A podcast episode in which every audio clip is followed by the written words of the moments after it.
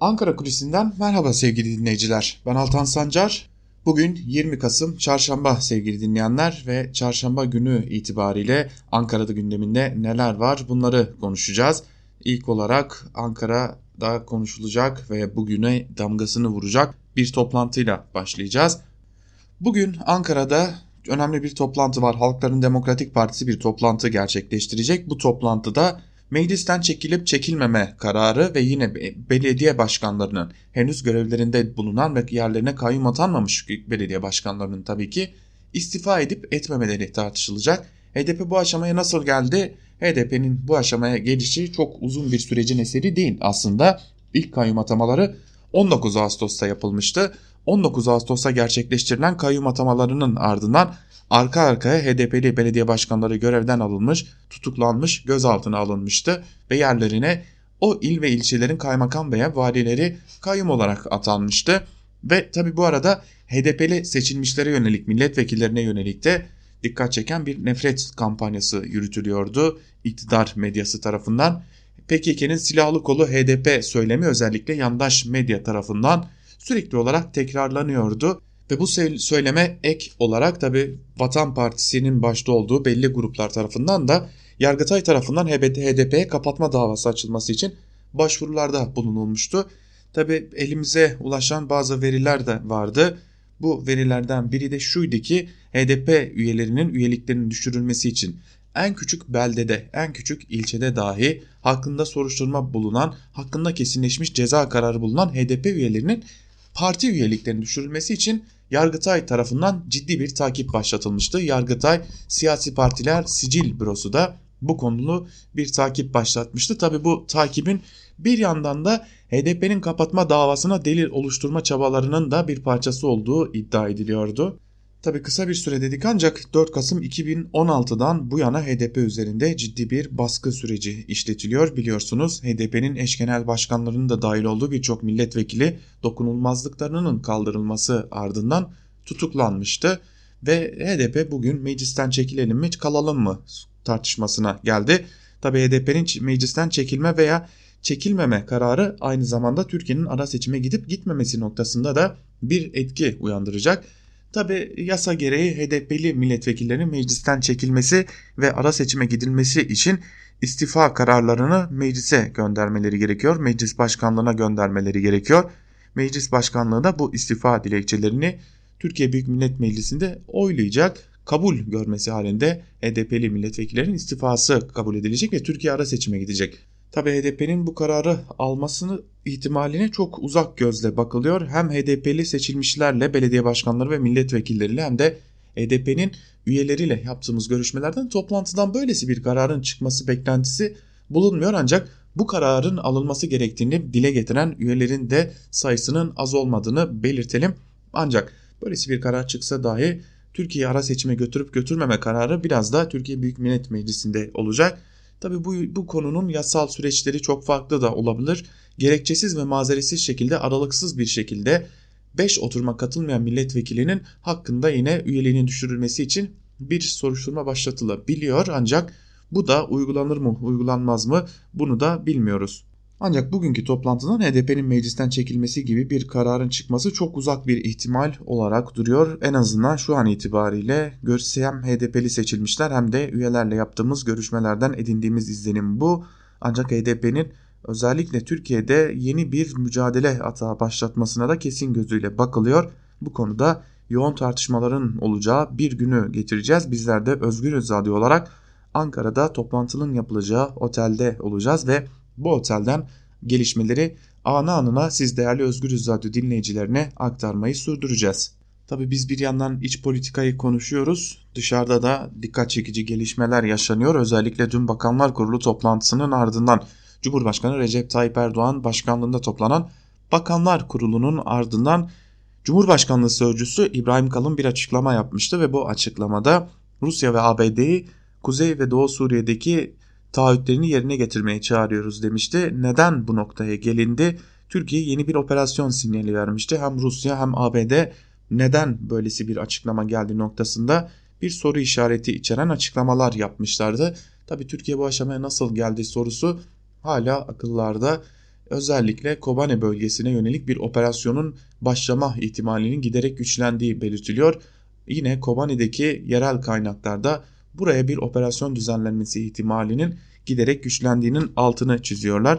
Tabi bu operasyonun zamanı ne olur, ne zaman başlatılır bunu bilmiyoruz ancak her an her ihtimale karşı hazırlıkta olunması gerektiğine dair Kobane'deki güçlerin de teyakkuzda olduğunu dile getirdiler. Tabi bir yandan da e, Özgür Suriye ordusu içerisindeki IŞİD'lilerin sayısı konuşuluyor. Bir yandan da yine Suriye Demokratik Güçlerinden gelen açıklamalarda IŞİD'e karşı yaklaşık bir aydan fazlalık bir süreçte hiçbir operasyon yapamadık şeklinde açıklamalar vardı. Bunlar da tartışılmaya devam ediliyor. Türkiye'nin Kobani'ye yönelik bir operasyon başlatma ihtimalinin olduğunu Kobani'deki yerel kaynaklar sık sık dile getiriyorlar. İlerleyen zaman dilimlerinde Türkiye'den yapılan açıklamaların ABD ve Rusya'yı biraz daha çizgiye çekme amacıyla mı yapıldığını yoksa gerçekten bir operasyon niyeti taşıyıp taşımadığını yaşayarak öğrenmiş olacağız. Ve kapatırken son dakikalara yaklaşırken bir bilgiyi daha paylaşalım. Halkların Demokratik Partisi ortaya çıkan mevcut tablodan dolayı Cumhuriyet Halk Partisi'nin eksikliklerinin altını çiziyor. Bu eksiklikleri doğrudan Cumhuriyet Halk Partisi ile yapılan görüşmelerde de dile getirdiği belirtiliyor. Özellikle Türkiye'nin mevcut içerisinde bulunduğu duruma sürüklenmesinde CHP lideri Kemal Kılıçdaroğlu'nun içimiz yana yana evet diyeceğiz, anayasaya aykırı ama evet diyeceğiz söylemlerinin önemli bir etken olduğu ve Türkiye'nin adım adım iki partili bir sisteme gitmeye başladığını bu sistemin ya ittifaklar altında toplanan partiler ya da sadece iki partinin artık faal olarak hayatta kalabileceği bir sistem olduğu uyarısında da bulunuyor HDP'liler ki yarınki toplantıda bu konunun da ele alınabileceği ihtimali üzerinde duruluyor. Evet bugünün en önemli gündem maddesi Ankara'da gerçekleştirilecek HDP'nin de merkezinde olacağı bu toplantı. Tabi bir yandan e, sadece HDP, HDP'liler ya da muhalefet takip etmeyecek bu süreci. Muhalefeti yakından takip eden özellikle İstanbul seçimlerinin ardından muhalefetten aldığı ağır darbeyle bir toparlanma süreci başlatmaya çalışan AKP de bu süreci yakından takip edecek.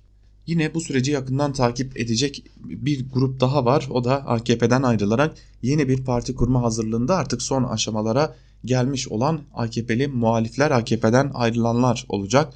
Türkiye siyasetinin sürekli sıcak bir gündemi olduğu için yeni kurulacak partiler tam anlamıyla kendilerine siyaset gündeminde yer bulamıyorlar. Gelişmeleri takip etmek zorunda kalıyorlar.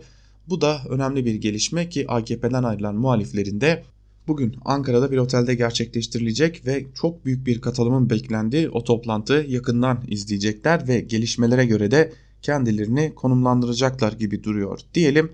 Ankara Kulisi'nin ilk bölümünü burada noktalayalım. İkinci bölümde gazete manşetleri ve günün öne çıkan yorumlarıyla karşınızda olmayı sürdüreceğiz. Özgürüz Radyo'dan ayrılmayın. Şimdilik hoşçakalın. Ankara Kulisi'nin ikinci bölümüyle tekrar merhaba sevgili dinleyenler. İlk bölümde Ankara'da konuşulanları aktarmıştık ve söylemiştik. Bugün Ankara'da çok kritik bir toplantı olacak. Belki de Türkiye'nin bir ara seçime gidip gitmeyeceğine dair çok kritik bir toplantı bugün Ankara'da HDP'nin karar organlarıyla yapacağı toplantının ardından ortaya çıkacak demiştik. Bugün bu gündeme ağırlık vereceğiz ancak ikinci bölümde her zaman olduğu gibi gazete manşetleri ve günün öne çıkan yorumlarıyla karşınızda olacağız. İlk olarak Yeni Yaşam gazetesine göz atacağız. Yeni Yaşam gazeteci, gazetesi çocuğa hayat yok manşetiyle çıkmış. Manşetin ayrıntıları ise şöyle. Bugün Dünya Çocuk Hakları Günü. Çocukların hakları uluslararası sözleşmeyle taahhüt altına alınmasına rağmen yaşam hakkı ihlal dahil en temel hakları hala yok sayılıyor. Bundan tam 15 yıl önce Uğur Kaymaz Kızıltepe'de polis kurşunuyla öldürüldü. Ancak failler devlet tarafından korundu.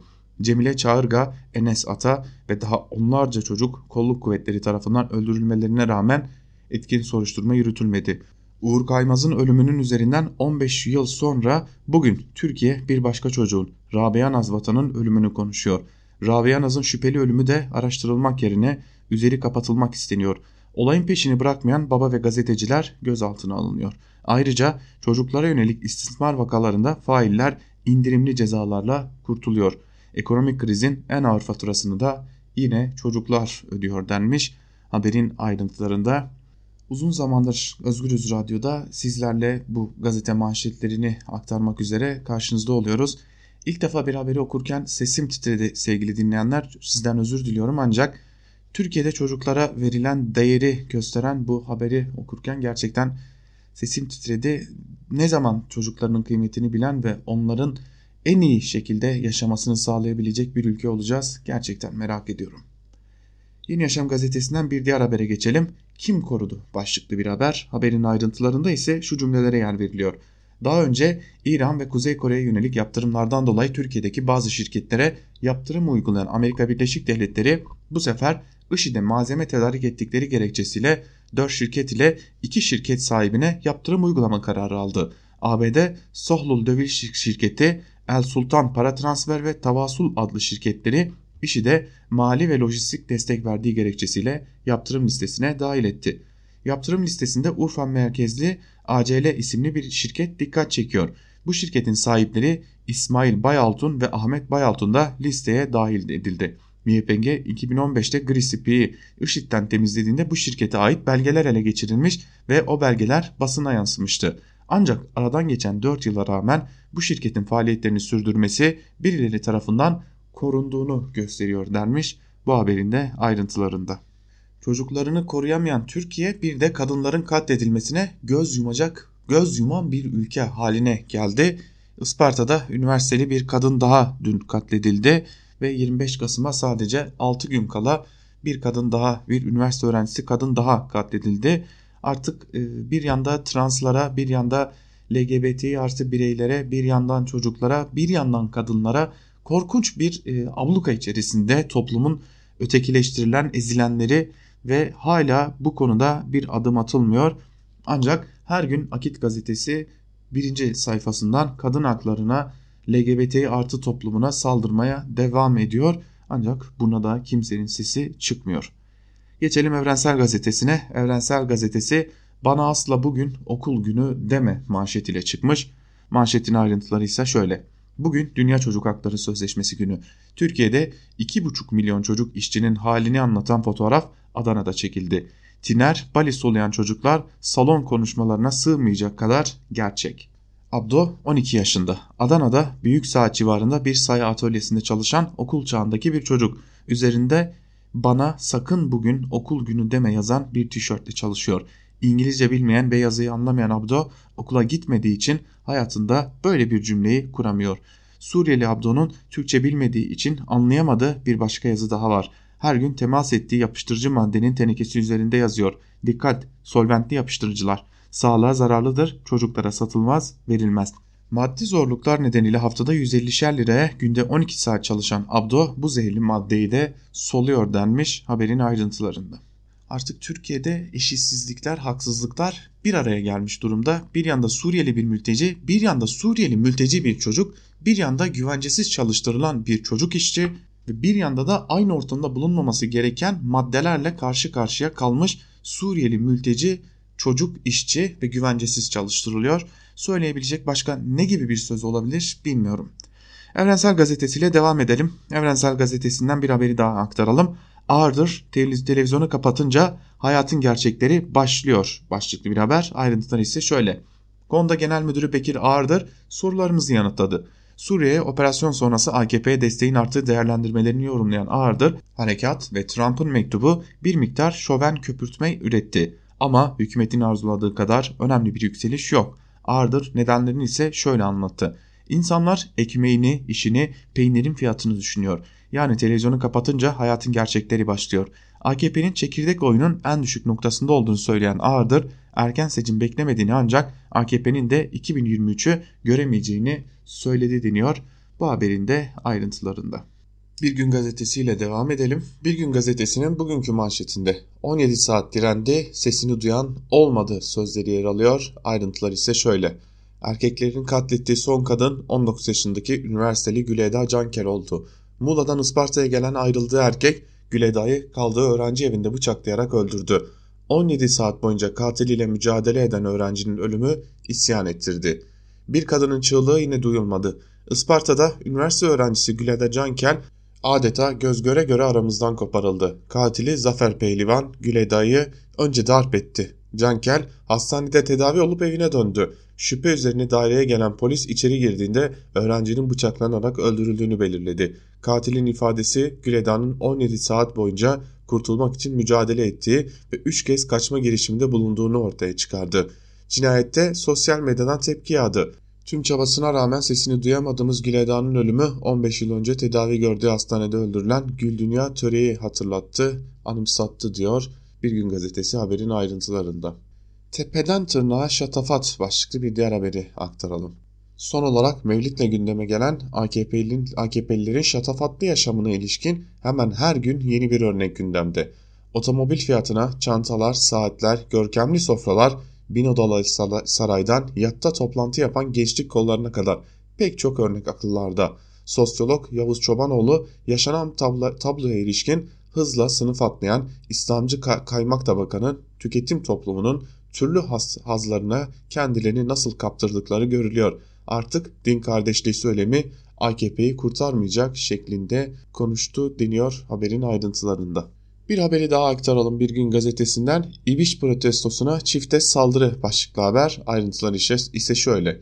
Ankara Üniversitesi'nde düzenlenen Türkiye'nin modernleşme süreci ve mektebi mülkiye sempozyumuna girmek isteyen öğrenciler özel güvenlik tarafından joplarla darp edildi. İki öğrenci başına aldığı darbeyle yaralandı. Öğrencilere özel güvenliğin ardından gerici faşist gruplar da saldırdı. Gerici saldırıyı engellemek isteyen 3 öğretim görevlisi de yaralandı deniyor haberin ayrıntılarında. Tabi orada birkaç öğretim görevlisi, birkaç e, geçmişten oradan mülkiyeden yetişen isim bu saldırıyı engellemeye çalışırken aralarında Birgül Ayman Güler'in de bulunduğu birçok isim ise hiçbir şey olmamış gibi orada sempozyuma devam ediyorlardı. Geçelim Cumhuriyet Gazetesi'ne. Cumhuriyet Gazetesi sosyal güvensizlik manşetiyle çıkmış. Ayrıntılar ise şöyle. Mecliste yapılan Plan ve Bütçe Komisyonu görüşmelerinde yurttaşın yaşamını sürdürmek için yardıma muhtaç hale geldiği gözler önüne serildi. Aile, Çalışma ve Sosyal Hizmetler Bakanlığı bütçe görüşmeleri öncesinde CHP'liler işsizler ordusundan toplu intiharlara kadar toplumun yakıcı sorunlarına dikkat çekti. Geçen yıl 3.4 milyon haneye gıda yardımından okul yardımına çeşitli adlarla 43 milyar lira destek sağlandı. 1 milyona yakın emeklinin 1000 liranın altında aylıkla geçinmeye zorlandığı ülkede bu yıl 677.461 haneye 263.1 milyon lira gıda, 1.2 milyon haneye de 402.5 milyon lira elektrik tüketim desteği verildi deniyor haberin ayrıntılarında. Rusya ile gerilim başlıklı bir diğer haberle devam edelim. Dışişleri Bakanı Çavuşoğlu'nun Rusya'nın Suriye'deki sözlerini tutmadı, yeni operasyon düzenlenebileceği ifadeleri gerilime neden oldu. Rusya'dan bu tür açıklamalar yalnızca bölgedeki tansiyonu yükseltir çıkışı geldi. Rusya Savunma Bakanı Sözcüsü Kovashenkov yeni bir operasyon tehdidini şaşkınlıkla karşıladık. 22 Ekim tarihli Soçi mütabakatını tam anlamıyla yerine getirdiğini ve getirmeye devam ettiğini hatırlatmak isteriz şeklinde ayrıntılar aktarılmış. Zaten Amerika Birleşik Devletleri de ne oluyor diye sordu ancak bu açıklamasının arkasında görünüyor Türkiye'de. Evet, Cumhuriyet Gazetesi'ni de noktalayalım. Sözcü Gazetesi ile devam edelim. Sözcü Gazetesi'nin bugünkü manşetinde ise EYT'liler kan ağlıyor, 3 milyon insan aç sözleri yer alıyor. Ayrıntılar ise şöyle. Çalışma Bakanlığı'nın 2020 bütçesi görüşmelerinde CHP'liler pankart açıp 8 milyon işsiz var, 3 milyon kişi aç, EYT'liler kan ağlıyor diye çağırdı. Bütçe görüşmelerinde emeklilikte yaşa takılanlardan işsizler ordusuna, iş cinayetlerinden toplu intiharlara kadar tartışmalar damga vurdu. CHP'li üyeler pankartlarla toplumun duygularına tercüman oldu. AKP'liler CHP'li vekillere şov yapmayın diye çıkıştı. Bakan Zehra Zümrüt Coşkun çok sayıda fotoğrafın olduğu kitapçığı okudu. İyi Partili Durmuş Yılmaz kitapçıkta bakanın 63 fotoğrafı var EYT yok diye eleştirdi deniyor haberin ayrıntılarında. Bu haberle ilgili küçük bir ayrıntıyı vermem gerekiyor sanırım. E, zira Cumhuriyet Halk Partili ve Halkların Demokratik Partisi milletvekilleri EYT eylemini, komisyondaki EYT eylemini aynı pankartları birlikte açarak gerçekleştirdiler. Ancak hem Cumhuriyet Gazetesi hem Sözcü Gazetesi HDP'lileri bu eyleme katılan ve Cumhuriyet Halk Partisi ile birlikte eylem yapan HDP'lileri görmemeyi tercih etmiş. Acaba neden görmek istemediler? 30 ilde ara seçim ihtimali başlıklı bir diğer haberle devam edelim. Anayasaya göre mecliste 30 vekillik boşaldığında ara seçim yapılır. Şu an 11 koltuk boş. HDP'li 19 vekil ara seçim için istifayı düşünüyor. 24 belediyesi kayyuma devredilen HDP bugün kararını verecek. İstifa çıkarsa 3 ay içinde ara seçim ihtimali var. Ancak ona için genel kurul kararı gerektiğinden AKP'nin bunu önleyeceği konuşuluyor denmiş haberin ayrıntılarında. Geçelim Karar Gazetesi'ne. Trump kazansın işler düzelecek manşetiyle çıkmış Trump. Manşetin ayrıntıları ise şöyle. Cumhurbaşkanı Erdoğan ABD ile Türkiye arasındaki sorunları bazı çevrelerin suni olarak köpürttüğünü söyledi. Trump'ın inisiyatif kullanarak durumun daha da kötüleşmesini engellediğini anlattı. Trump'ın azil süreci yüzünden temkinli hareket ettiğini hatırlatan Erdoğan, ABD seçimleri sonrasında ilişkilerin güç kazanacağını belirterek bir yıl daha meseleleri suhuletle yürütmeliyiz dedi. Tabi arada Cumhurbaşkanı Erdoğan'ın o cümlelerinin tamamını aktaralım. İki ülke ilişkilerinin oldukça bir zor bir dönemden geçtiği sır değil. Aslında küçük alanlardan oluşan bu sorunlardan bazı çevreler suni olarak köpürtüyor. Bunu en iyi gören de Sayın Trump'tır. Bu yüzden tüm baskılara rağmen ilişkilerin belirli bir seviyenin altına düşmemesi için inisiyatif kullanmaktadır. Yaptığımız görüşmelerde aramızdaki birçok meseleye kökten bir çözüm getiremedik ama bu meselelerin ilişkilerimizi esir almasına da izin ver, vermediğimizi tüm dünyaya gösterdik. Amerika'dan Patriot sistemi alma talebimizi de tekrarladık.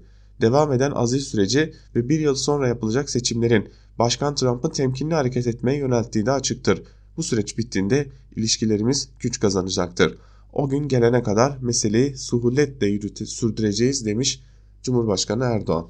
Latin sokağında hararet dinmiyor başlıklı bir diğer haberi aktaralım. Güney Amerika'daki kaos rüzgarı giderek şiddetleniyor. Şili'de yüz binler iktidarın ekonomik başarısızlığını protesto için haftalarda sokakları terk etmemekte direniyor. Kıtanın bir diğer ülkesi Bolivya'da ise şiddet can alıyor. Muhalefetin baskısıyla koltuğunu bırakarak Meksika'ya sığınan eski devlet başkanı Evo Morales ülkesine dönmeyi planladığını açıkladı. Morales'in ardından kendisini devlet başkanı ilan eden aşırı sağcı muhalif lider Jeanine Anes ise ülkeyi kasıp kavuran şiddet dalgası nedeniyle başkent dışındaki tüm programlarını iptal etmek zorunda kaldı deniyor haberin ayrıntılarında. Karar gazetesinde noktalayalım ve geçelim yandaş gazetelere. Milliyet ile başlayalım.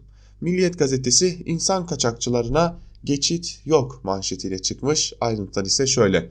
Göçmen kaçakçılığı ve insan ticaretiyle daha iyi mücadele edilebilmesi için bu suçlar katalog suç kapsamına alınıyor. Türkiye insan kaçakçılığıyla mücadelede dev bir adım daha atıyor. Yasa teklifine göre göçmen kaçakçılığı ve insan ticareti suçlarıyla daha iyi mücadele edilebilmesi, delillerin toplanması, soruşturma ve kovuşturmaların en kısa sürede tamamlanabilmesi amacıyla bu suçlar katalog suçlar arasına alınıyor. Böylece bu suçlarda caydırıcılığın artırılması planlanıyor. Ayrıca göçmen kaçakçılığı yapanlar 3 yıldan 8 yıla kadar hapis ve 1000 günden 10 bin güne kadar da adli para cezasına çarptırılacak. Yalnızca bu yıl 10 bin insan kaçakçısı yakalandı. Düzenleme ile Türkiye girişlerine izin verilmeyecek yabancılar kabul edilmeyen yolcu kapsamına alınacak. Bu kişiler işlemleri sonuçlanıncaya kadar sınır kapılarında bekletilecek deniyor haberin ayrıntılarında. Herkese iş boyun borcu başlıklı bir diğer haberle devam edelim. Cumhurbaşkanı Erdoğan işsizlik rakamları hakkında çalışabilir yaştaki herkese iş oluşturmak boynumuzun borcudur. Ama bal bal denilerek ağız tatlanmıyor. İş iş denilerek de istihdam artmıyor. AKP döneminde istihdam yaklaşık 9 milyon kişi artmasına rağmen işsizlik oranımız hala %14 gibi yüksek bir seviyededir. Mesele iş gücüne katılım oranının eskisine göre fevkalade yükselmiş olmasıdır diyor. Haberin ayrıntılarında aslında burada e, dikkat çeken bir söylem var. Dilerseniz Cumhurbaşkanı Erdoğan burada ne söyledi hep birlikte bir dinleyelim. İş gücüne katılımdaki bu yükseliş sebebiyle işsizlik rakamlarımız nispeten yüksek çıkıyor. Bunun sebebi bizim istihdam oluşturamamış olmamız değildir. Mesele iş gücüne katılım oranının eskisine göre fevkalade yükselmiş olmasıdır. Bizim buradan çıkardığımız ders ülkemizi çok daha fazla büyütmemiz, çok daha fazla üretmemiz, çok daha fazla istihdam alanı oluşturmamız gerektiğidir. Cumhurbaşkanı Erdoğan yaptığı konuşmada aslında işsizliğin olmadığını, iş gücüne katılım oranının yükselmesiyle birlikte işsizliğin artmış gibi göründüğünü belirtmiş konuşmasında. Geçelim Hürriyet gazetesine. Hürriyet gazetesinin manşetinde cinayet 17 saat sürdü sözleri yer alıyor. Ayrıntılar ise şöyle. Güleda Cankel 17 saat boyunca eski sevgilisi Zafer Pehlivan'dan hem evde hem sokaklarda defalarca dayak yedi.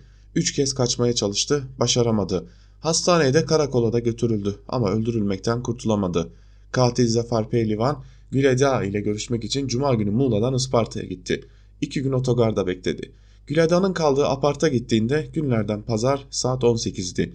Şiddet o anda başladı. Pehlivan kıza tokat attı, boğazını sıktı. Her kaçmaya çalıştığında sokak ortasında döverek eve geri götürdü. Sonuncusunda olay yerine polis geldi. Genç kız hastaneye ardından da pehlivan ile birlikte karakola götürüldü. Güleda şikayetçi olmadı diye pehlivan serbest bırakıldı. Katil gece tekrar Güleda'nın evine gitti. Sabah önce elleriyle ardından da kabloyla genç kızı boğmaya çalıştı. Sonra da kalbinden bıçakladı. Güleda öldüğünde pazartesi saat 11'di. Dayak yemeye başlayalı 17 saat olmuştu deniyor haberin ayrıntılarında. Kasinoda kahve içiyordum. Başlıklı bir haberle devam edelim. Gürcistan'ın Batum şehrindeki bir kasinoda yani kumarhanede görüntüleri sosyal medyaya yansıyan eski AKP milletvekili Nihat Öztürk kumar oynamadığını kahve içtiğini söyledi. Öztürk görüntülerin bir buçuk yıl öncesine ait olduğunu savundu deniyor haberin ayrıntılarında. Hürriyet gazetesinin ardından sabaha geçelim. Sabah gazetesinin manşetinde erken emekliliğin ağır faturasını herkes ödüyor sözleri yer alıyor. Ayrıntılar ise şöyle. EYT tartışması çarpıtmalarla sürerken sabah Türkiye'nin sırtında büyük yük olan erken emeklilik dosyasını açıyor. İşte acı gerçekler dermiş. 1992'de getirilen erken emeklilikle bedel, bebekler bile emekli edildi. Oy uğruna yapılan düzenleme Türkiye'ye 1 trilyon dolara patladı. 1991'de 128 bin lira kar eden SSK erken emeklilikte kara delik oldu. SSK'nın zararı 1999 yılında tam 1.1 milyar liraya ulaştı. Sadece sosyal güvenlik açığı için Türkiye 30 milyar dolar borçlandı. Borç faiz sarmalıyla büyüdükçe büyüdü, fatura herkese yüklendi. EYT'lerin sayısı 6 milyona yakın. Düzenleme olursa devlete ek yükü yılda en az 100 milyar lira olacak. Türkiye yine borç sarmalına girecek, çocukların, gençlerin geleceği kararacak denmiş haberin ayrıntılarında. Türkiye'de böylesi bir e, haberi yapmaya bir gazetecinin utanmıyor olması gerçekten şaşırtıcı. Çünkü bu haberin adı ısmarlama sipariş haberdir ve bu haberin altına bir de Dilek Güngör imzasını atabilmiş. Yani gazeteciliğinden utanmadan bir de imza atılabilmiş ve haberin içerisinde bebekler bile emekli edildiği gibi bir söylemin olması ve EYT'lerin Türkiye ekonomisine 100 milyar liralık bir zararının olacağını belirtmek bilemiyorum yani bu kadar harcamanın yapıldığı, bu kadar e, ihalenin yandaşlara dağıtıldığı bir ülkede EYT'liler ne kadar yük olabilir? Sorulacak çok soru var. Geçelim Star gazetesine. Star gazetesi Batı Şeria ilhakına ABD vizesi manşetiyle çıkmış. ABD Birleşmiş Milletler kararına rağmen İsrail'in 1967'den bu yana Filistin'de sürdürdüğü işgali yasa dışı görmediğini açıkladı. Tel Aviv'i cesaretlendiren bu tavır Batı Şeria'nın ilhakına destek amacı taşıyor. Amerika Birleşik Devletleri'nin işgale ortak olan yeni politik açılımı terör devleti İsrail'de büyük sevinçle karşılandı. Terör ve işgal yanlısı politikalarıyla sık sık gündeme gelen Trump bu adımı ile İsrail Başbakanı Benjamin Netanyahu'nun seçim vaatleri arasında yer alan Batı Şeria'daki yasa dışı Yahudi yerleşimlerinin İsrail'e ilhakının önünü açtı denmiş haberin ayrıntılarında da. Tabi akıllara şu soru geliyor terör devleti denilen İsrail ve terör işgal yanlısı olan Trump'la ilişkiler nasıl sorusunu sormuş olalım ya da net olarak sert bir tepki verilebildi mi? Suriye'ye geri dönüş hızlanıyor başlıklı bir diğer haberi aktaralım. Barış Pınarı Harekatı ile terörden temizlenen Rasul Ayn ve Tel Abyad'a dönen Suriyeli mülteci sayısı 70 bini aştı. Kızılay Genel Başkanı Kınık Suriyelilerin terörden arındırılan bölgelere dönüşüne destek olacaklarına dikkat çekerek Tel Abyad ve Resul Ayn bölgesinden ülkemize kaçanlardan 70 bini geri döndü. Güvenlik ve altyapı hizmetleri sağlandıktan sonra dönen sayısı artacaktır. Buraya 2 milyon insan dönebilir ifadelerini kullandı deniyor haberin ayrıntılarında. Yalnız Resul Ayn ve Talabiyat olarak geçen Grisipi ve Serikani'nin 2 milyon insanı barındırma ihtimali yok. Bu gerçekle örtüşmüyor. E, yüz ölçümü olarak gerçekle örtüşmüyor. Koşullar olarak gerçekle örtüşmüyor. Nasıl olacak diye e, merak ediyorum gerçekten 2 milyonun 2 milyon insanın dönüşü. Star gazetesinin ardından hızlıca bir göz atalım yandaşlar hangi manşetlerle çıkmış diye. Barış Pınarı hareketi, hareket yatırımcıyı Türkiye'ye çekti manşetiyle çıkmış Türkiye gazetesi. Bunun ayrıntılarını sizlere aktarmak istiyorum. Başarılı operasyon ve ABD ile normalleşme paniği bitirdi. Borsaya yabancılardan 1.4 milyar dolar girdi şeklinde bir haber var. Yani neresinden tutarsanız tutun elinde kalan bir haber. Başarılı bir askeri operasyon ve devam eden bir krize rağmen her şey yolundaymış gibi gösterme çabası. Akşam gazetesine gö göz atalım. Akşam gazetesi FETÖ havala geçirdi manşetiyle çıkmış. Havala sistemiyle ilgili bir iddia var. Ee, Gülen cemaati mensuplarının Amerika'dan bu şekilde para getirebildiğine dair bir operasyon iddiası var. Ee, bu haberin ayrıntılarını aktaracağız ve bu sisteme havala deniyor ve Akşam gazetesi de bununla ilgili bir kelime oyunu yapmaya çalışmış. Alkış faciası manşetiyle çıkan Güneş gazetesine de göz atalım. CHP lideri Kılıçdaroğlu yeni bir siyasi maskaralığa imza attı. Bir yandan erken emeklilik vaadinde bulunurken diğer yandan geç emeklilik yasasını çıkaran Yaşar Okuyan'ı partililere alkışlattı deniyor. EYT'liler de bu konuya tepki gösteriyorlardı sosyal medyada. Kılıçdaroğlu açıklama yaptığında o zaman Yaşar Okuyan'ın o partide ne işi var diye sormuşlardı. Yeni Şafak'ın manşetine bakalım. Yeni Şafak'ta Rusya'da ABD gibi oyalıyor manşetiyle çıkmış. Soçi mütabakatının üzerinden bir ay geçmesine rağmen Rusya PKK'yi hala güvenli bölge dışına çıkarmadı. Hatta Rus askerleri çatışmanın sürdüğü Tiltemir'e zırhlı araçlarla girip teröristlere kalkan oldu. Türk yetkililer önceki gün Tel Abyad'da Rus muhataplarla görüşerek PKK'nın mutabakat gereği M4 karayolundan çekilmesini istedi deniyor haberin ayrıntılarında. Adım adım yeniden bir operasyon ihtimaline doğru gidiyoruz. Yeni Şafak'ın ardından da Akit'e geçelim son olarak. Akit'in bugünkü manşetinde ise 6284 yuva yıkmaya devam ediyor manşetiyle çıkmış.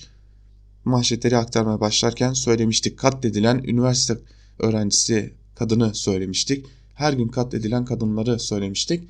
İşte katilin bir katilin anatomisi diye diyerek de Akit gazetesinin manşetini aktaralım. Son 5 yılın verileri 8 yıldır yürürlükte olan 6284 sayılı kanunun kadına şiddet ile ilgili sorunları çözmediği gibi evlilikleri bitirdiğini, boşanmaları teşvik ettiğini, bunlara bağlı olarak da annelik oranı ile çocuk sayısının düşmesine sebep olduğunu gözler önüne seriyor denmiş ayrıntılarında. Bu çirkinliği daha fazla aktarmaya gerek yok. 6284 cinayet sebebi değil 6284 uygulanmadığı için cinayetler işlenmeye devam ediyor diyelim ve Akit gazetesiyle birlikte manşetleri de noktalayalım. Günün öne çıkan yorumlarında neler var hep birlikte bir de ona göz atalım. Köşe yazarlarının bugünkü gündeminde de ağırlıklı olarak HDP'nin bugünkü toplantısı var. Bu konuya ilişkin yazılarla başlayalım biz de. Sözcü gazetesinden Saygı Öztürk ile başlayalım.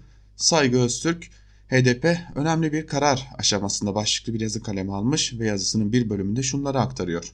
Son yıllarda siyaset hep HDP üzerinden yapılıyor. CHP oy veren HDP'lilerin neredeyse tamamı terörist gibi gösteriliyor. Bundan İyi Parti'nin nasibini alıyor. Oylar AKP'ye verildiği gibi verildiğinde bir sorun yok ama HDP'linin CHP'ye oy vermesini CHP'nin PKK ile işbirliği olarak yorumlayanların da az olmadığını biliyoruz. Yani siyaset hep HDP üzerinden yürütülüyor. İçişleri Bakanlığı ve yargı tarafından HDP'li 3'ü büyükşehir, biri il, 19'u ilçe, biri de belde belediyesi olmak üzere toplam 24 belediyenin belediye ve eş başkanları görevden uzaklaştırıldı. Yerlerine vali ve kaymakamlar kayyum olarak atandı. Seçimi kazandıktan sonra mazbatası verilmeyen HDP'li başkanlar da olmuştu. Eğer bu kişiler suçluysa seçilme yeterliliği yoksa seçime sokulmamalıydı. Bunu söylediğiniz zaman da bölücü terör örgütüne destek vermiş veriyormuş gibi suçlanabiliyorsunuz. Araştırdığımızda HDP'li başkanlarla ilgili şu bilgileri öğrendim. Kayyum atanan belediye başkanlıkları için 2,5 milyon kişi oy kullanmıştı. Diyarbakır'da 91, Mardin'de 52, Van'da 70 olmak üzere toplam 213 Büyükşehir Belediye Meclis üyesi de kayyumların fesih yetkilerini kullanmaları sonucu fiilen görevlerinden uzaklaştırılmış oldu. Başkanlarının bir kısmının tutuklanması, bazılarının görevden alınması, belediye meclis üyeliklerinin feshedilmesi, partilerine sürekli hedef gösterilmesine karşısında HDP yeni arayışlara girdi. Bu kapsamda bugün parti yöneticileri, belediye başkanları, HDP'ye yakın sivil toplum kuruluşlarının temsilcileri Ankara'da bir araya gelecek ve yeni yol haritasını belirleyecek. HDP'nin bulunduğu bütün koltukların bırakılması ya da mevcut koltukların korunması için görüşler dile getirilecek. Parti yönetiminin büyük önem verdiği bu toplantı HDP'nin geleceğini de yakından ilgilendiriyor. Saygı Öztürk de bu toplantıyı yakından takip edecek isimler arasında görünüyor bugün. Bir diğer yazıya geçelim. Yine bu konuya dair bir diğer yazı ise Artı gerçekten Ayşe Yıldırım'ın yazısı HDP'de çekilmekten ötesi başlıklı bir yazı kaleme almış Yıldırım ve yazısının bir bölümünde şunları aktarıyor. 30 Mart 2014 seçimlerinde DBP-HDP 102 belediyede seçimleri kazanmıştı. Daha sonra DBP'ye geçen 4 belediye ile bu sayı 106'ya çıkmıştı. 15 Temmuz darbe girişimini fırsat bilen AKP iktidarı düğmeye bastı. İçişleri Bakanlığı 11 Eylül 2016'da önce Diyarbakır, Mardin ve Van Büyükşehir ile Hakkari, Siirt, Şırnak ve Batman belediye başkanlarını görevden alıp yerlerine vali ve vali yardımcılarını kayyum olarak atadı. Tıpkı bugünkü gibi durmadı. DBP HDP'li 95 belediye kayyum atandı. Belediye başkanlarının birçoğu tutuklandı. Ardından HDP eş genel başkanları Selahattin Demirtaş ve Figen Yüksekdağ'ın da aralarında olduğu milletvekillerine yönelik bir gece yarısı operasyonu yapıldı. Onlar da tutuklandı. O günlerde tıpkı bugünkü gibi parti içinde çekilelim tartışması yaşandı. Ancak alınan karar meclisten çekilme gibi bir konu söz konusu değildir. Halkımızdan aldığınız emaneti sonuna kadar yerine getirmeye devam edeceğiz yönünde olmuştu. Şimdi HDP için tarih tarih tekerrür ediyor. 31 Mart yerel seçimlerinde 69 belediye kazanan HDP'nin şimdiye dek 24 belediyesine kayyum atandı. Belediye eş başkanları, belediye meclis üyeleri tutuklandı. Partiye yönelik baskılar nefes alanı bırakmayacak denli yoğunlaştı ve o tartışma yeniden başladı. Kırgın, yorgun ve öfkeli taban HDP'nin tavrını yetersiz buluyor, artık bir şeylerin değişmesini istiyor ve radikal bir tavır bekliyor. Nitekim mesajı alan HDP bugün oldukça geniş katılımlı bir toplantı yapacak. Çekilme dahil tüm önerileri tartışacak ve bundan sonra izlenecek yol haritasını oluşturacak. Çekilme tartışmalarının doğru olmadığını söyleyen isimlerden Kars Belediye Eş Başkanı Ayhan Bilgen asıl tartışılması gereken konuları ise şöyle sıralıyor. Bugün siyasetimizin neden zayıf olduğunu sorusuna odaklanmak zorundayız. Yani bugün neden bu kadar kolayca kayyum atanabiliyor, nasıl milletvekillerimiz sokakta kolay hırpalanabiliyor, tutuklanabiliyor? Neden bu siyaset yeterince etkin, güçlü bir toplumsallaşmayı başaramadı? Bence HDP bu tartışmayı yapmalı, halkla birlikte yapmalı. Bu tartışmayı, bu öz eleştiriyi, bu yüzleşmeyi ortaya koymalıyız. Bakalım HDP bütün bu tartışmaları yapıp dönemin şartlarına uygun daha farklı bir siyaset tarzı geliştirebilecek mi? Yoksa her kaos döneminde yaşanan çekilsek mi çekilmesek mi kısır tartışmasının içinde AKP'nin ekmeğine yağ mı sürecek deniyor Yıldırım'ın yazısının bir bölümünde de. Evrensel Gazetesi'nden Fatih Polat'ın yazısıyla devam edelim. Siyasetin Kırmızı Pazartesi başlıklı bir yazı bu ve yazının bir bölümünde şunlar aktarılıyor. Bir ucu CHP'ye de uzanan ağırlıklı hedefini ise HDP'nin oluşturduğu bir kuşatma her gün biraz daha derinleşiyor. HDP'yi sine millete dönmeyi tartışmaya iten bu süreci tartışırken dönüp en azından yakın tarihimize bakmakta da fayda var. 27 Mart 1994 yerel seçimlerine girilirken DEP'in son olarak genel merkezi olmak üzere parti binaları arka arkaya bombalandı ve DEP derin devlet organizasyonuyla o seçimlerden çekilmeye zorlanınca Refah Partisi Diyarbakır Büyükşehir Belediye'yi de adaylı olmak üzere 28 ilde seçimleri kazanan parti oldu. Erdoğan'ın İstanbul Büyükşehir Belediye Başkanı olduğu o seçim bugün geldiğimiz noktanın da başlangıcı sayılabilir. Bugün CHP'de katılmadıkça ve ardından siyasi tabloyu değiştirecek bir yol haritası yoksa sadece HDP'nin sineye millete dönmesi nesnel bir teşhir gücünün ötesinde siyasi matematiği ne kadar değiştirir? Siyasi etiğe dair tartışmalarda söz konusu olan milyonların oyu ve toplam bir siyaset tablosu ise bunun gerektirdiğini ağırlıkta tartışmalı. Tarihin bir anındaki kişisel tasarruflar ile toplumsal sorumluluğa dayalı adımlar arasındaki ağırlık dengesi de farklıdır. Tam da bu nedenle siyasal alandaki kuşatma durduğu yerin imkanları bakımından her kişi, kurum ve partiye bir sorumluluk yüklüyor. Demokratik reflekslerimize askıya almayı dayatan ve buradan güç bulan bu tablo karşısında kimse kendi günahının kefaretini bir başkasına öğüt vererek ödeyemez. Hele Marquez'in kırmızı pazartesiyle önümüze koyduğu kefaret sınavından sonra demiş Fatih Polat da yazısının bir bölümünde. Bu, bu konuyu bugün uzun uzun konuşacağız gibi görünüyor. Biz de Özgür Radyo olarak bu konuyu takip edeceğimizi belirtmiştik. Şimdi gazete duvardan Kemalcan'ın yazısıyla devam edelim. Orta sınıfa uydurulan tarih başlıklı bir yazı. Yazının bir bölümünde ise Kemalcan şunları aktarıyor. Ekonomide, siyasette, toplumsal hayattaki açık gözlemler, ciddi araştırmalar, istatistiki veriler bir araya getirildiğinde yükselen yeni orta sınıfın siyasi davranışlarını anlamlandıracak bazı ortak noktalar belirginleşiyor. Rakamlar alanı genişletmiş, daha iyi duruma gelmiş ve daha çoğunu bekleme umudu süren kendini güvende hissettiği için iyimserliği ve iyi olanı besleyebilecek bir kümenin var olduğunu ortaya koymuyor. Beklenti ve güven anketleri siyasi olarak şişirilmiş kurgu endişelerinden değil, ekonomik kaygıların etkisinin büyüdüğüne işaret ediyor. Hayata katılma hevesi bazen şatafat gösterileri şeklinde hak ettiğinin üzerinde imkanla temas en önemlisi de bunu sağlayan siyasi güvence ile kendisini yükselen grup olarak hissedenlerin böyle işaret edilenlerin olduğunu ve bu hissiyatın devamıyla siyasi destek temin edildiğini biliyoruz. Fakat ne onların daha çok şey elde ettiği doğru ne de daha çok şey alabildiklerini hissettiklerinde daha demokrat olacakları doğruydu daha daraltılmış gelir gruplarıyla tabloya bakıldığında gerçekleşen kayıp kazanç rakamlarının memnuniyetsizlik ve endişe önceliklerinin de ayrışmaya başladığı izleniyor. Dolayısıyla bir zamanlar kazandığını düşünenler daha fazla kaybetme endişesiyle motive oluyor. Neoliberal modeli destekleyen yorumlarda orta sınıflaşmanın demokratikleşme getireceği iddiasının yerindeliği tartışması elbette çok anlamlı ama bu yazının konusu değil. Fakat sadece Türkiye'de değil, bütün dünyada bütün sınıflar için geçerli, güvencesiz ve geleceksiz hale gelerek küme düşen orta sınıfın, sağ popülizmin, otoriterleşmenin ve faşizan momentlerin ana destekçisi olduğu görülüyor. Türkiye'deki durum açısından da Bahadır Özgün'ün gelir istatistiklerine dayalı yazısında rakamsal olarak doğrulanan ta ta tatminsizliği, Bekir Ağırdır'ın konda verilerine yaslayan değer değerlendirmelerde de bunun siyasi eğilimlere nasıl yansıdığını görüyoruz. Peki daha önce yapılan iyimser beklentilerde olduğu gibi yeni orta sınıf olarak tarif edilen ama gerçekte sınıfsal bir değişim karşılığı olmayan bu küme yekpare mi? Kendilerini hala AKP'nin temsil ettiği konusundaki kararlarını değiştirmemiş. Aslında bu da çok doğru değil. Görünmeleri ve durmalarını iyileştirmek için değil, korumak için otoriterleşmeye destek vermeleri ekonomik gerçekleri olan katılaşmış bir grup tavrı mı? 70'li yılların sonunda ve 80 darbesinin ardından çeşitli versiyonları kullanılan bir uydurma hikaye ver. Güya bir gün yoldan geçen bir hurdacı apartmanın camından bakan kadına dönüp bir gün orada biz oturacağız demiş. En vahşi otoriter kıyıcılığa onay veren kaybetme endişesi o zamanlar böyle gerçek, gerekçelendiriliyordu. Bugün yeni orta sınıf olduğuna ikna edilmiş olanlar da ilk boşluk anında gelip kendilerine yumruk atmaya hevesli onları dahil olmaya başladıkları alanlardan sürecek laiklerin aporta beklediği hikayelerini çoğaltıyor. Büyük kalabalıklar aslında ellerine korunmaya değecek fazla bir şey geçmemiş olsa da hala kaybedebilecekleri olduğuna ikna edilebiliyorlar. Sahiden epey palazlandırılmış küçük bir yüzdeye eline geçeni azgın bir teşhirciliğe çeviren dar vitrine yönelen tepkilerde çekememezlik olarak kodlanmaya çalışılıyor.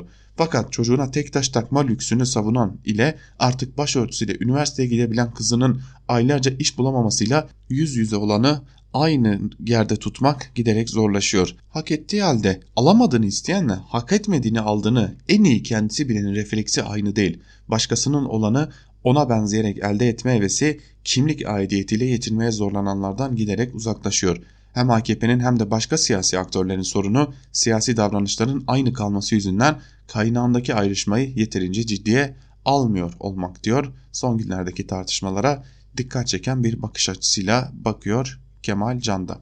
Habertürk'ten Muharrem Sarıkaya'nın kongre mevsimi gelince başlıklı yazısıyla devam edelim. Yazının bir bölümü ise şöyle. Kırlangıçların baharın geldiğini haber vermesi gibi mecliste sağa sola zikzak yaparak çırpınır gibi koşturan seçmen varsa bilin ki kongre mevsimi gelmiştir. Seçmenin kulisleri arşınlayan çırpınışının nedeni de kendisini oraya getiren milletvekilinin başını çektiği grubu kaybetmiş olmasındandır. TBMM'de bu halde çaresizce koşturan AKP'li ve CHP'li seçmen sayısı dün oldukça çoktu.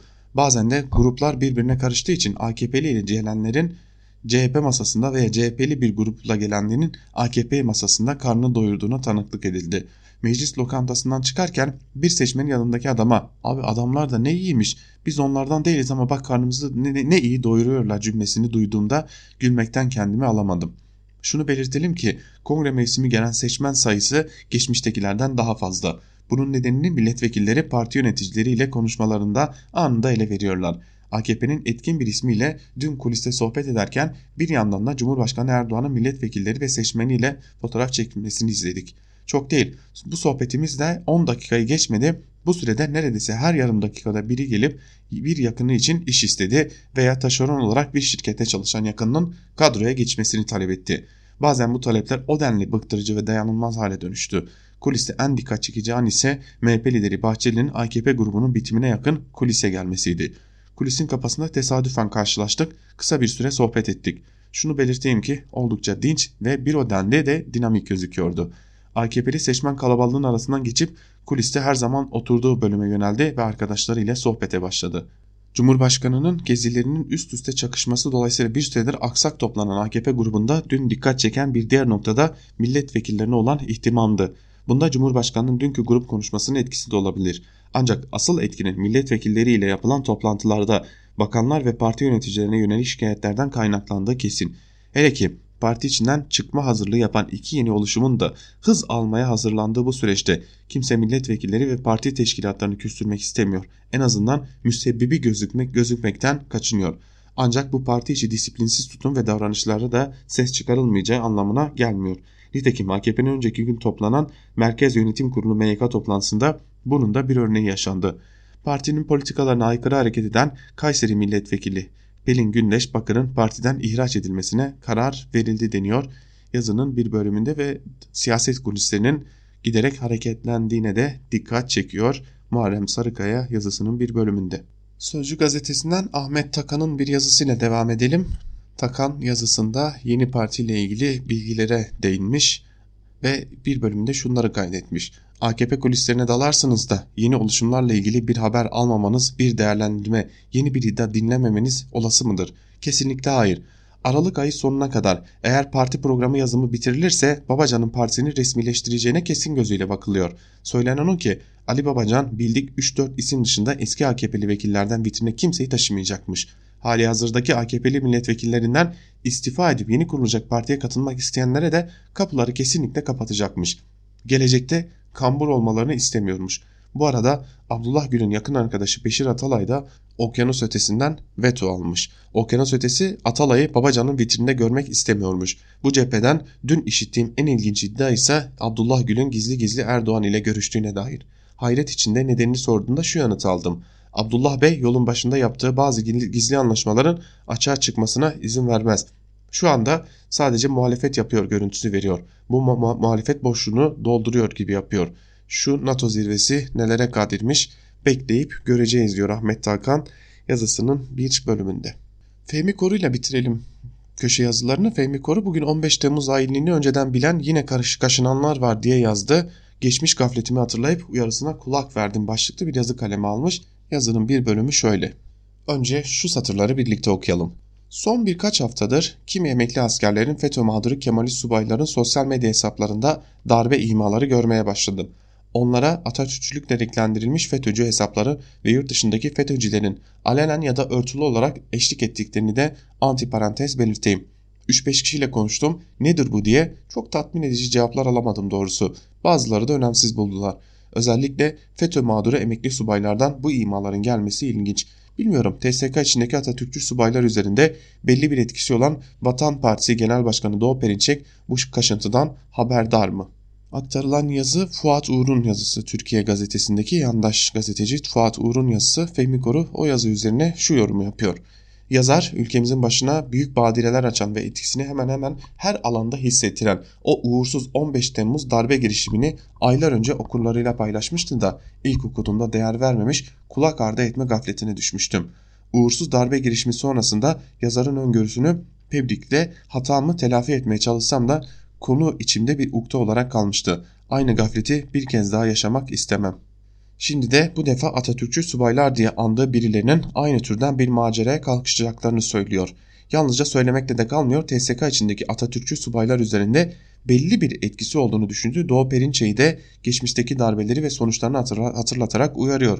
Bu yazısından kendisinin farkına vardığı gelişmeden devletin haberdar olup olmadığını öğrenemiyoruz. Yazının öyle bir bölümü yok. Daha önce haberdar olmamışsa bile devlet bu yazıdan sonra herhalde alarma geçmiştir, geçmelidir de. Kendi hesabıma artık ülkemizde darbe marbe olmaz demeye başladığım bir sırada 15 Temmuz hainliğiyle karşılaştığımız için dilim hala yanıyor ve bu sebeple de 15 Temmuz ve sonrasında yaşadıklarımızdan hareketle öyle bir macerayı göze alabilecek birilerinin çıkacağını sanmasam bile bu tür uyarıcı yazılara önem veriyorum. İkinci bir gafleti taşıyamam da ondan diyor Fehmi Koru yazısının bir bölümünde. Dikkat çekici bir şekilde yeni bir darbe söylentisinde bulunuyor. Fuat Uğur ve Fehmi Koru da bunun dikkate alınması gerektiği noktasında bir uyarıda bulunuyor diyelim ve Ankara kulisini burada noktalayalım sevgili dinleyenler. Ankara Kulisi noktalanırken şunu hatırlatalım. Biz gün içerisinde haber bültenleriyle gelişmeleri aktarmak üzere karşınızda olmaya devam edeceğiz. Öte yandan bugün yazarların da gündeminde olan HDP'nin o kritik toplantısını yerinde takip edeceğiz ve oradan gelişmeleri de Özgürüz Radyo üzerinden sizlerle paylaşmayı sürdüreceğiz. Ankara Kulisi'ni burada noktalayalım. Yarın yine aynı saatte Özgürüz Radyo'da Ankara Kulisi programıyla karşınızda olacağız. İlerleyen saatlerde de haber bültenleriyle gelişmeleri aktarmak üzere karşınızda olmaya devam edeceğiz. Sizler Özgürüz Radyo'dan ayrılmayın. Şimdilik hoşçakalın.